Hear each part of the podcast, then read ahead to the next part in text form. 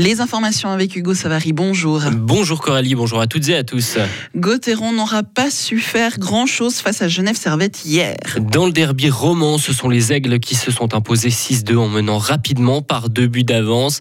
Malgré les goals de Gunderson et Berchi, les Genevois étaient tout simplement meilleurs.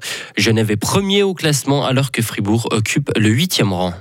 L'une des personnalités incontournables de l'économie fribourgeoise s'en est allée. On a appris hier le décès d'Albert Michel, âgé de 73 ans.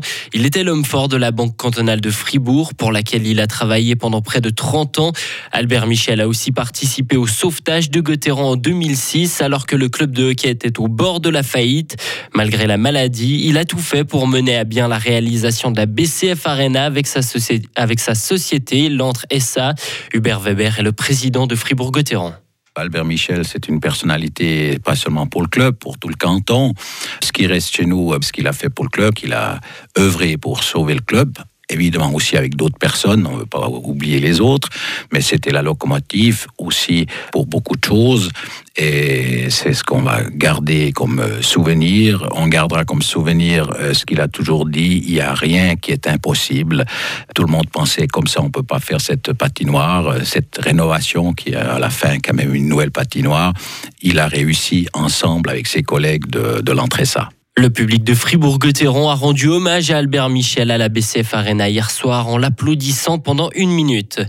Le projet de transformation de la maison du Gruyère à Pringy a été mis à l'enquête hier. Quatre bâtiments seront construits, dont un musée pour un coût d'environ 32 millions de francs. Un parking souterrain de plus de 8 ans de place est aussi prévu. Les responsables de la maison du Gruyère espèrent pouvoir commencer les travaux le printemps prochain. Pas le droit au téléphone en classe, mais aux tablettes tactiles, oui. Le canton de Fribourg est en phase de transition vers l'éducation numérique et ce sont les CO de la Saint-Gine qui ont débuté ce projet. Depuis 2019, professeurs et élèves saint-ginois travaillent avec des tablettes donc. Alors pourquoi les romans n'ont-ils pas encore sauté le pas? La réponse de Sylvie Bonvin Sansonance, conseillère d'État chargée de la direction de la formation et des affaires culturelles. Alors, cela vient du fait que le plan d'études des germanophones, le Lehrplan 21, est plus récent que le plan d'études roman. Et le plan d'études germanophone englobait déjà euh, les outils numériques dans son programme, si bien que quand il a été mis en place ici, il y a deux ans, eh bien, les outils numériques étaient euh, immédiatement présents. Le, plan d'études roman a nécessité des adaptations, des corrections, et on doit le mettre en place maintenant dans la partie romande du canton.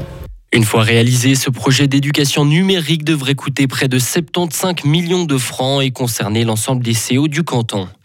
La pression migratoire ne va pas diminuer ces prochaines années en Suisse. Au contraire, a averti la ministre de la Justice Karine Keller-Souter.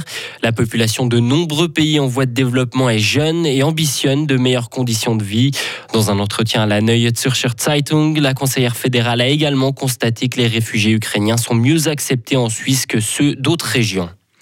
Un Européen sur quatre déclare se trouver dans une situation de précarité. En raison de la situation financière compliquée, 47% des Européens ont par exemple renoncé à chauffer leur logement malgré le froid et près d'un tiers ont déjà sauté un repas.